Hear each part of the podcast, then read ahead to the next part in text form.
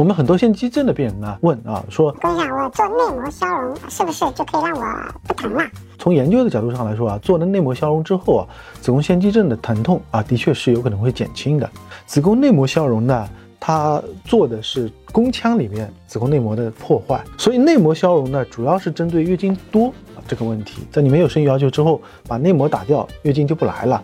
但是月经不来了，是不是就不痛了呢？不是这样子的。大家可以看啊，我们子宫腺肌症，其实它的问题是发生在肌层里边啊，这个地方。这个地方的话，意味着是什么呢？就是如果你把内膜打掉，那么这个病灶仍然周期性的会出血。只要你卵巢功能还在，只要你还没有真正意义上的绝经，它周期性的卵巢功能的变化，就是让这些腺肌症的病灶在定期的在出血。只要一出血，这个血呢又出不去，而内膜消融呢是消不到这一块的，所以你能明白我的意思吧？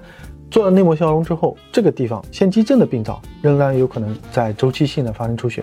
导致你的疼痛，但是因为子宫腔不出血了，所以你疼痛可能会减低一些，但是通常不会没有。要对付这块的病灶怎么办呢？所以我们如果说要实施子宫内膜消融的同时的话，我们要同时实施子宫腺肌症病灶的部位的消融。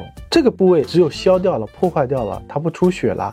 它才能让你疼痛的情况减轻，你明白了吗？我是关阳医生，有关于子宫肌瘤腺肌症消融的知识，大家可以翻看一下我们之前的视频。我们团队在这方面应该在国际上和国内都做的应该是最多的。那么我们提供了子宫腺肌症很多的不切子宫的治疗方案，大家要明白这个道理是在哪里。抖音。